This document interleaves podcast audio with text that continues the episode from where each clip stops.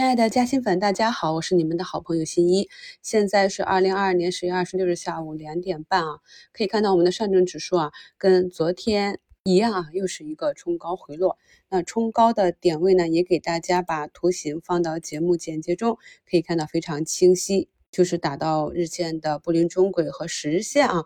那么这是我们在新米团反复讲的，结合相关的指数和指标啊。去指导啊日内滚动的方法。今天呢，我们的科创板啊又再次上涨了三个多点。今天早评和午评都跟大家讲了，盘前呢是有重要会议的，会议上呢也是传达了非常重要的信息，就是要稳定股市、债市、楼市。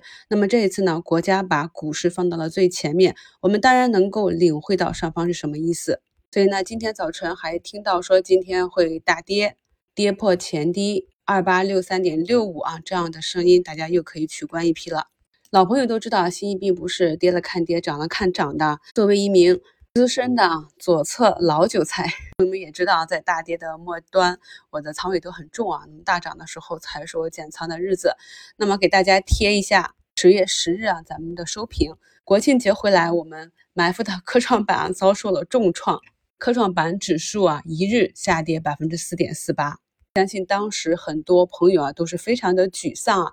那么在收评里，我给大家在标题中指出，四大板指日线级别都到了底部区域。那么本周跟踪情绪转折点，并且在节目中啊给大家贴图。我们再来温习一下这张图，当天一个跳空向下的放量下跌。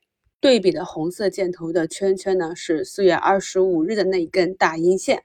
那么在四月二十六日，科创板再次走出一个新低的阴线之后，就开启了一波为期七十三个交易日的中级别的反弹。这样的讲解够不够清晰？但是啊，在次日啊，十月十一日啊，科创板如期走出一个新低的小十字线之后啊，还是有不少朋友慌张啊。来问我科创板是不是完了，是不是不行了？要不要止损？要不要割肉？所以后来呢，我也在节目中讲，止损要趁早，不要在我们准备动手加仓的时候才来问我要不要割肉这种问题啊，更不要在我们准备兑现的时候来问我要不要加仓这样的问题。所以呢，来看一下，如今呢十三个交易日过去了，对比今天科创板的 K 线图。跟我十月十日大跌日给大家画的是不是非常的相似啊？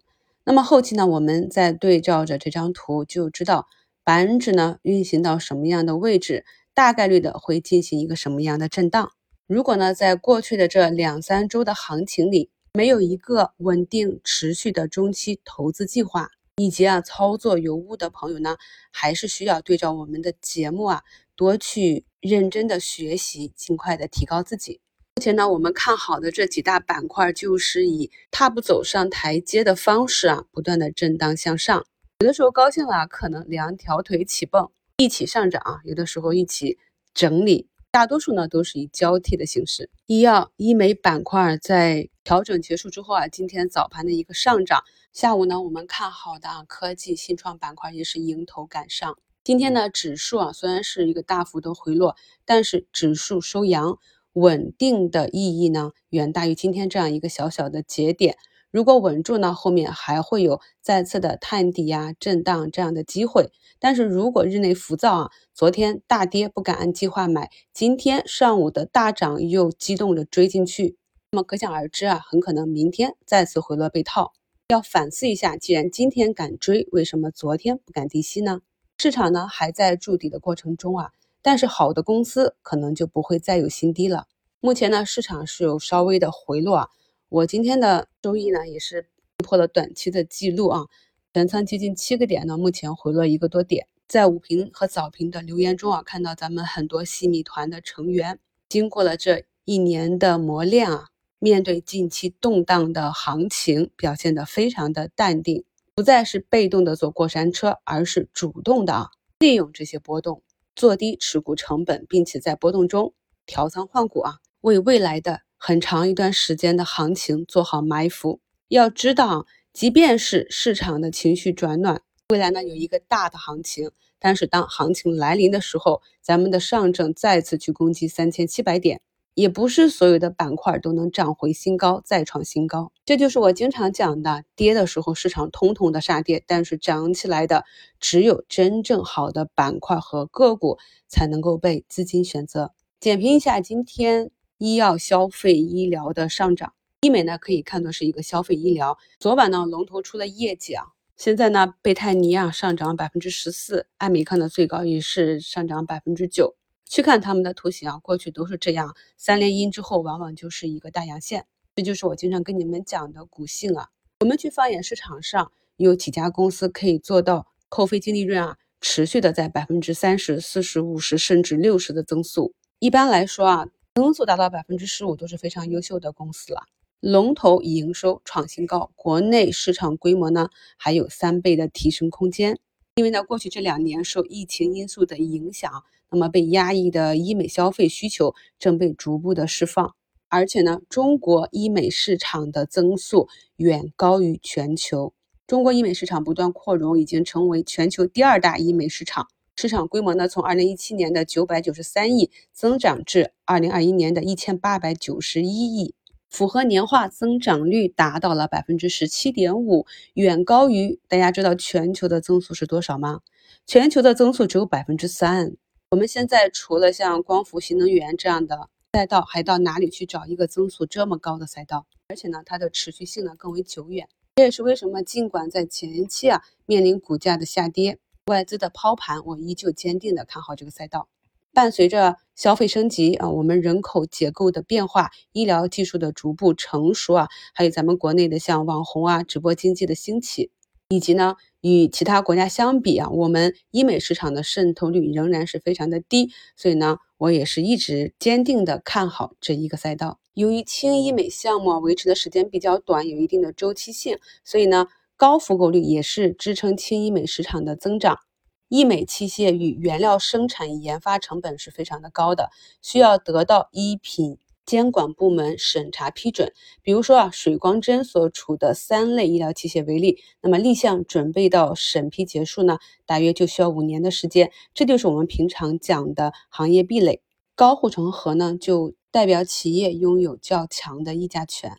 今天给大家讲多了一点啊，也是希望呢，朋友们能够多花点精力去了解企业和行业。今年的行情非常的复杂，如果呢，整个局势。没有好转，很可能这些好企业他们的股价呢将继续低迷下去。但是伴随着业绩持续的增长，那他们的估值就越来越便宜了。所以我希望呢，朋友们呢，即使身在二级市场，即使资金量不多，但是我们也可以像大佬那样尝试着去进行一下所谓的股权投资啊。市场上这么多公司，又没有门槛，随我们挑挑拣拣，这就需要我们大家有一颗慧眼了。节后这两周呢，我一直在给大家收集材料啊，准备给大家梳理一下啊，这医疗、生物制药啊，这整个行业的产业链的情况。时间呢就定在本周六晚八点。那么这场呢是西马财经邀约的付费直播啊，咱们朋友可以进入主页点击直播链接啊。那么这场直播咱们呢是按照财经规定的门票下限啊，收取十元，购买之后呢可以。永久查看回放，直播间呢还是配合西马的活动啊，会有咱们新米团八五折的续费活动。直播的回放呢也会在后期收录到咱们新米团付费专辑中。在大盘筑底的期间，我们一直在新米团里啊讲看盘技术，梳理啊未来很长一段时间我们看好的板块逻辑以及产业链链条，希望呢能够帮助朋友们更好的理解这个市场。只有理解了，才能够拿得住。无论是昨天中午的反弹，还是今天的反弹，我们都可以看到，在市场从底部慢慢走出来的这样一个反弹初期，由于市场的信心不足，很多呢也是抄底的短资啊进进出出，所以呢，在咱们各个板块的龙头大家伙没有集体进攻之前，还是一个冲高回落为主。